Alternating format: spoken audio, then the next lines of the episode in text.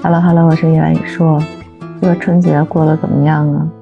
虽然说初期大家都已经纷纷在返工的路上了，但是直到昨天下午开年之后的第一个工作会议上，听到老板说，二零二三年第一个月已经是最后的两天了。哦，突然之间觉得说，好像二零二三年还没有怎么样，这一个月就要过去了。假如说要给这一个月用一个关键词来做一个总结的话，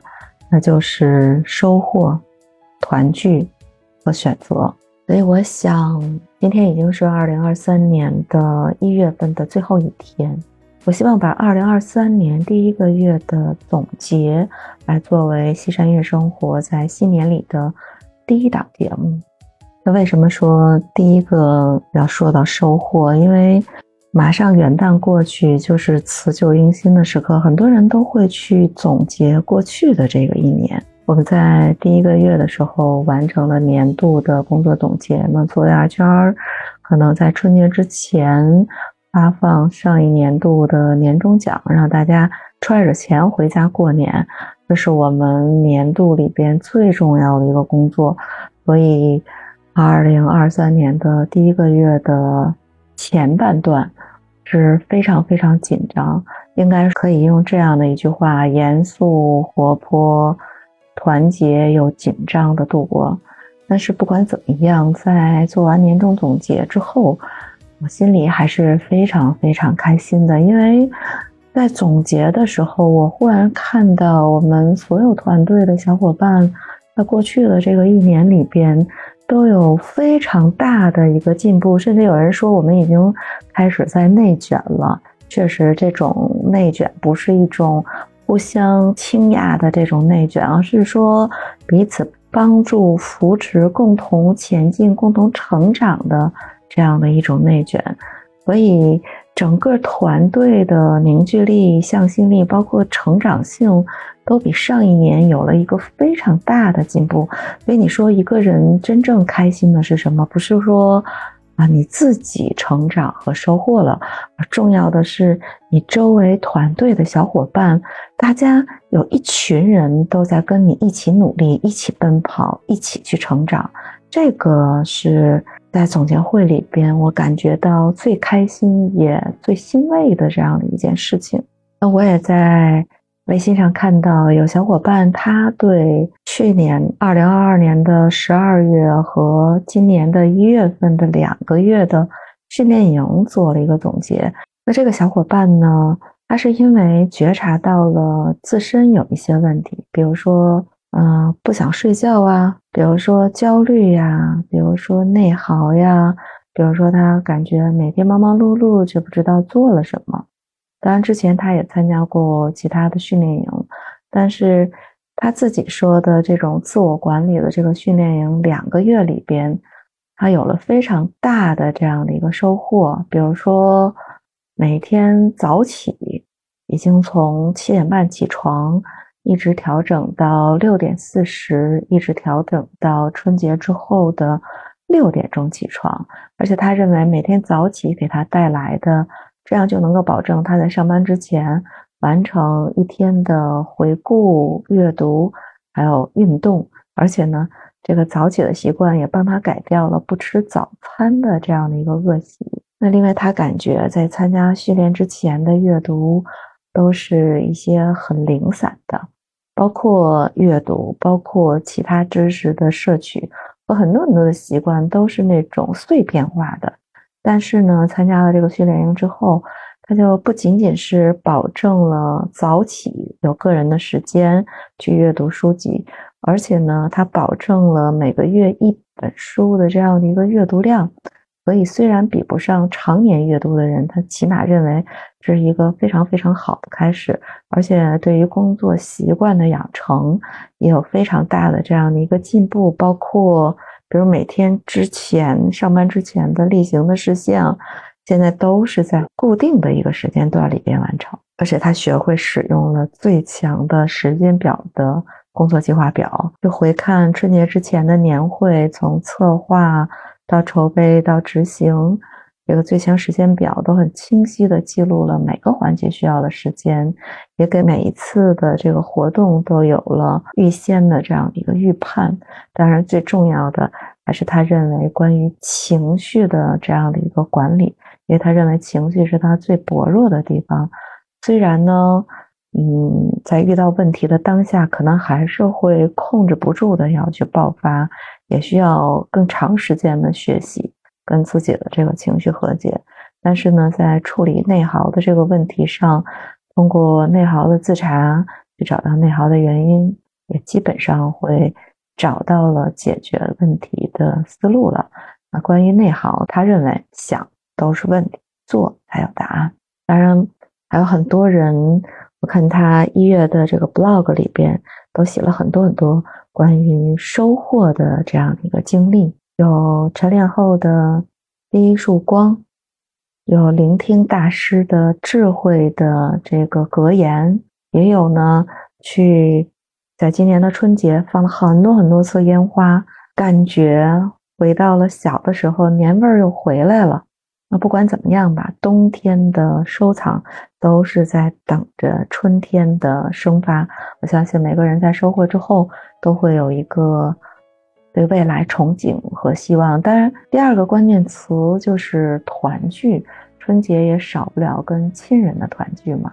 所以，新的一年在享受新年的喜悦，春节的假期，其实内心还是有一些些的慵懒，有一些些的懈怠。看到有一个朋友，他在 blog 里边记录了他从腊月二十六开始，每一天每一天的事情。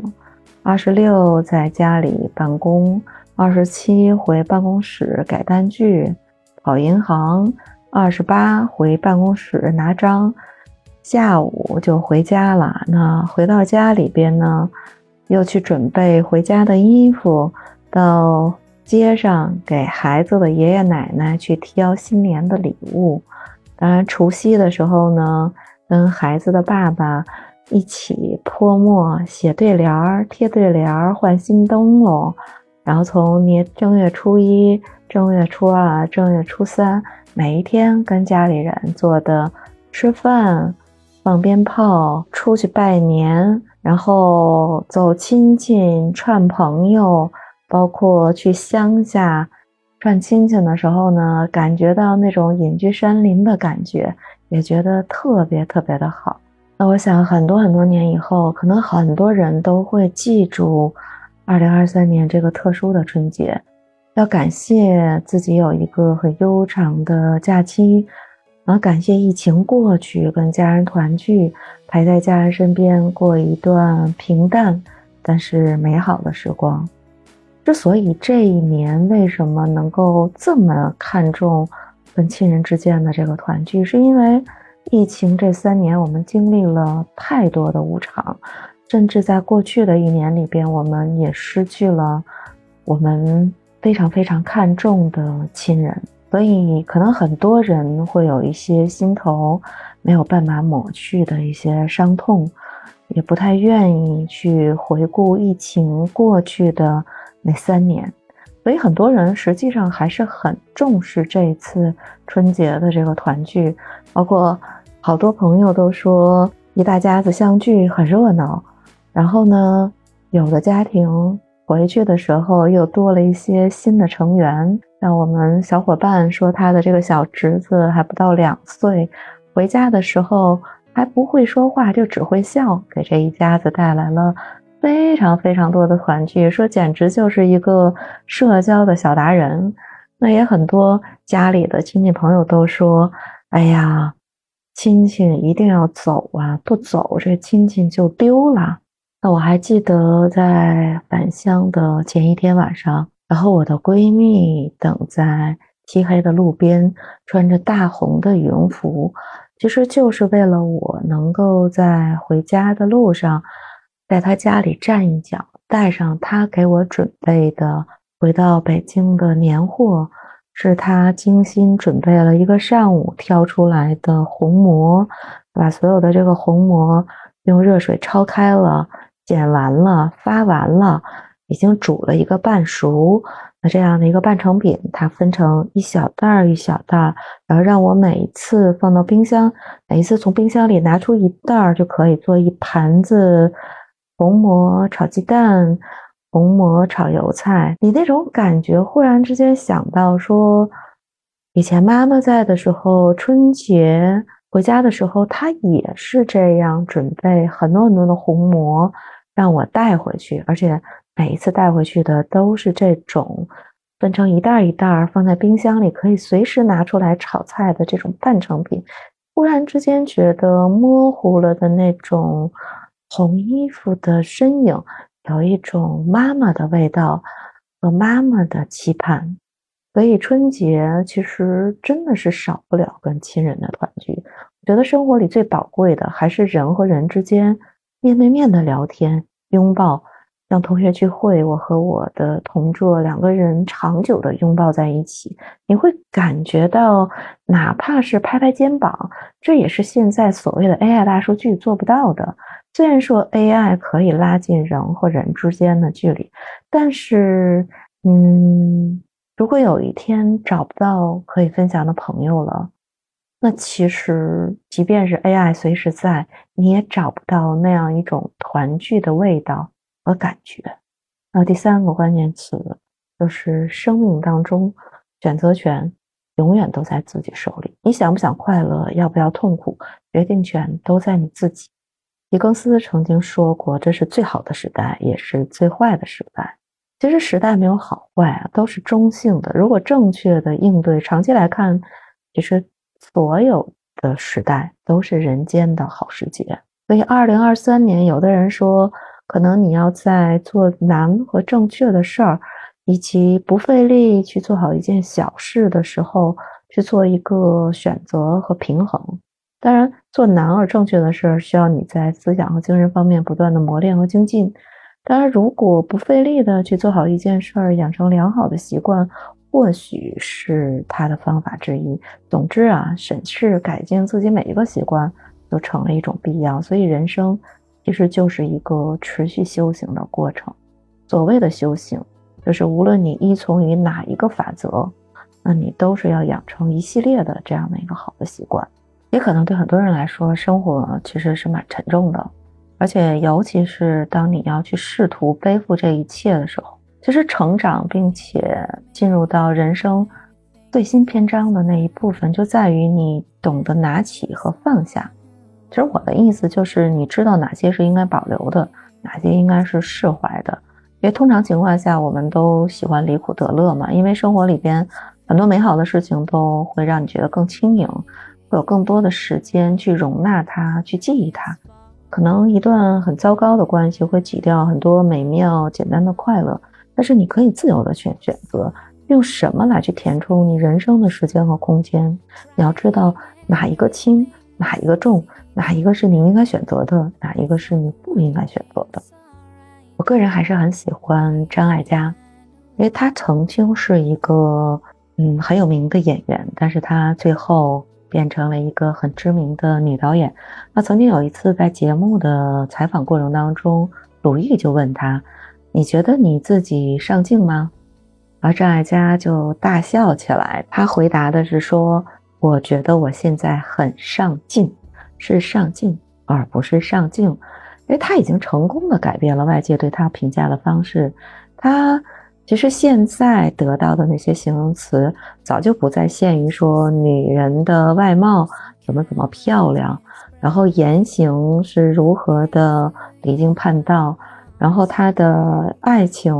又是怎么样的吸引人家的眼球。其实时间真的会很残忍的把所有。你看中的那些皮相都剥去，所以他其实已经实现了说对爱的这种追求是永恒的好奇心，然后去追求自由、开放，而不在于是不是关心自己还依然上镜的美丽。我记得有一年上海文明小姐评选的时候，曾经出过一道题，就是上海的明天，你最想看见的一幕是什么？当时很多参选上海小姐的姑娘们说的都是语言不详的那种大话，那只有一个姑娘，她在演讲的时候她说，在早晨上班的时候呢，准时来了一辆公交车，车上的人不多，每一个人都有座位。那个时候其实还没有什么私家车，也没有这么多的地铁，所有的人上班都是要挤公交大巴车的。所以这个姑娘她描绘的那些细节，一下子就触动了很多上班挤公交人的心，也一下子就征服了评委。所以，直到这么多年之后，我还记得他当时描述细节的话。那也分享一下最近很喜欢的一句话：时间扑面而来，我们终将释怀。健康的活着，平静的活着，开心的笑着，适当的忙着，就是很好的一年。也希望大家在二零二三年都拥有健康、快乐、平安。呃，今天的节目就到此结束，感谢你们的陪伴。